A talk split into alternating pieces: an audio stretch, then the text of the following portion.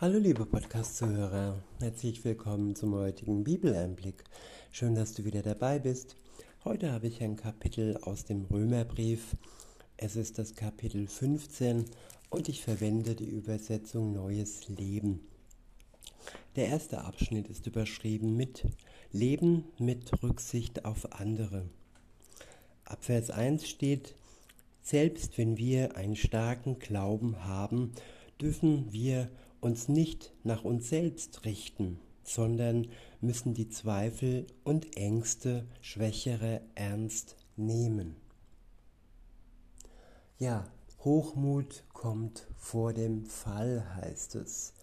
Wenn wir beschenkt sind von Gott mit einem starken Glauben und die, die noch vielleicht jung im Glauben sind oder die eben andere Geschenke von Gott bekommen haben, wenn wir die verurteilen und streiten und uns spalten, dann ist es nicht im Sinne Gottes. Wir sollen sie stützen und ja, für sie da sein in ihrer Angst und in ihren Zweifeln. Jesus war auch da für Thomas, als er zweifelte, dass er wirklich auferstanden sein sollte, als er das gehört hat. Er brauchte Beweise, er brauchte Zeichen und Jesus hat sich ihm gezeigt und hat seine Zweifel beseitigt. In Vers 2 heißt es, wir sollen uns so verhalten, dass es dem anderen hilft und er durch und er dadurch im Glauben ermutigt wird. Ja, eine Hilfe sein, keine Bremse für unsere Mitmenschen. Das sollte unser Ziel sein. In Vers 3 heißt es, denn auch Christus lebte nicht nur für sich selbst. In der Schrift heißt es, die Menschen, die dich beleidigen, beleidigen auch mich. Ja, wir sollen auf Beleidigungen nicht mit ähm, ja, selber Beleidigungen antworten, sondern sollen unseren Schmerz, unsere Verletzung nicht auf denen abwälzen, die uns verletzt und beleidigt haben, sondern sollen Trost in Gott suchen und uns auftanken lassen mit Liebe und ihnen ja durch die Liebe Gottes dann ja sie zur Einsicht bewegen, dass sie einsehen, dass sie falsch lagen, dass sie uns verletzt haben. Weiter heißt es, dies wurde vor langer Zeit aufgeschrieben, damit wir daraus lernen. Es soll uns Hoffnung geben und ermutigen, sodass wir geduldig auf das warten, was Gott in der Schrift versprochen hat. Ja, vieles wurde versprochen und vieles ist noch nicht eingetroffen. Viele Verheißungen, die Gott uns vorausgesagt hat, sie werden noch eintreffen. Und insofern dürfen wir geduldig sein und uns mit allem ausrüsten lassen, bis es dann soweit ist, dass Gott seine Versprechen einlöst. Das wird er auf jeden Fall tun. In Vers 5 heißt es, Gott, der diese Geduld und Ermutigung schenkt, soll euch helfen, eins zu sein und in Frieden miteinander zu leben. Ja, die Einheit der Christen, sie soll ein Markenzeichen sein für Ungläubige. Wenn wir uns nur spalten und streiten, dann ist das nur ja ein Grund, um uns auszulachen von denen, die noch nicht mit Jesus unterwegs sind. Wir sollten Vorbild sein und nicht abschreckendes Beispiel. Weiter heißt es,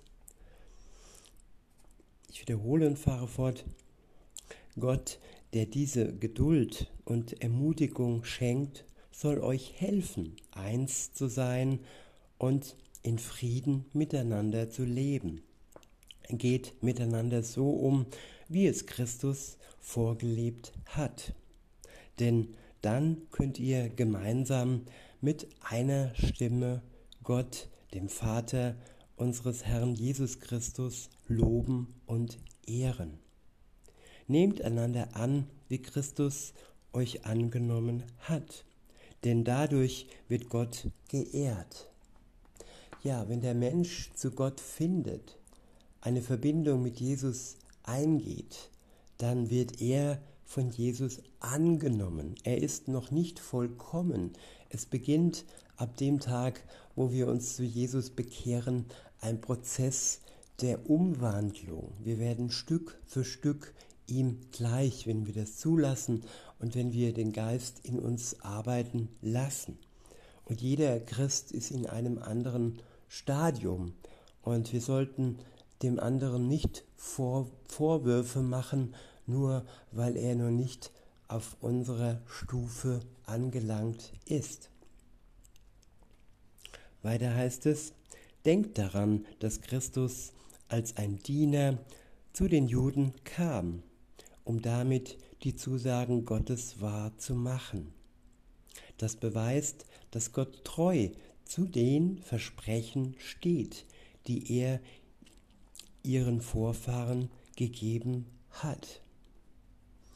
Ja, es ist wirklich auferbaulich, wenn wir die Versprechen Gottes ähm, ja, wie Erbsen sammeln, wenn wir diese Geschenke, diese funkelnde ähm, ja, Beweise Gottes, die noch eintreffen werden, uns vor Augen halten und uns klar werden, dass das Schlimme und Schreckliche, was wir im Moment erleben, ja nur die Vorwehen des Guten und Herrlichen äh, ist, was uns noch bevorsteht.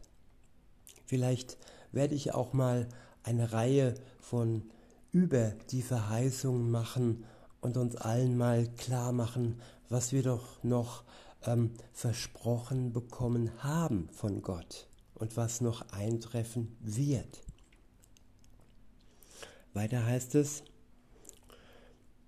in Vers 9, und er kam, damit auch die, damit auch die anderen Völker Gott für die Barmherzigkeit ehren, die er ihnen erwiesen hat. Das meinte auch der Psalmist, als er schrieb, ich will dich preisen unter den Völkern. Ich will deinen Namen Loblieder, ich will deinem Namen Loblieder singen. Und an anderer Stelle steht, freut euch, ihr Völker, gemeinsam mit seinem Volk. Ja, mit dem Volk Gottes, mit dem jüdischen Volk sich freuen, nicht sich spalten lassen und ja kriegerisch und ja es als Besatzungsstaat betiteln und feindlich ihm gegenüber auftreten. Es ist unser Brüdervolk. Sie waren zuerst da, vor uns. Gott hat mit ihnen begonnen. Und wenn die Christen jetzt den Messias Jesus schon erkannt haben und viele der Juden noch nicht, dann soll uns das nicht arrogant und überheblich machen. Den Respekt und die Wertschätzung gegenüber dem jüdischen Volk sollen wir dennoch ja wahren und nicht ja verwerfen. Weiter heißt es, und es heißt, lobt den Herrn all ihr Völker, lobt ihn alle Menschen auf Erden. Und der Prophet Jesaja sagte, das Erbe aus der Wurzel Isais wird kommen und er wird über die Völker herrschen. Ja, Jesus kam das erste Mal als Retter, nicht als Herrscher. Wenn er wiederkommt, dann ist er der König, der richten wird und der herrschen wird über die Völker und das gerecht und nicht wie die gegenwärtigen Herrscher ungerecht und über Leichen, ja, mit Menschen umgehen. Weiter heißt es, sie werden all ihre Hoffnung auf ihn setzen. Deshalb bete ich, dass Gott, der euch Hoffnung gibt, euch in eurem Glauben mit Freude und Frieden erfüllt, sodass eure Hoffnung immer größer wird durch die Kraft des Heiligen Geistes. Ja, Hoffnung. Unsere Hoffnung soll größer werden, nicht unser Verzagen an dem, was hier in der Welt im Moment alles geschieht. Die Hoffnung auf das, was kommt und auf das, was Gott uns versprochen hat und was noch nicht eingetroffen ist. In diesem Sinne möchte ich, es, möchte ich es bei diesen Versen belassen. Ihr könnt gerne weiterlesen und ich sage, ich wünsche euch noch einen schönen Tag und sage bis denne.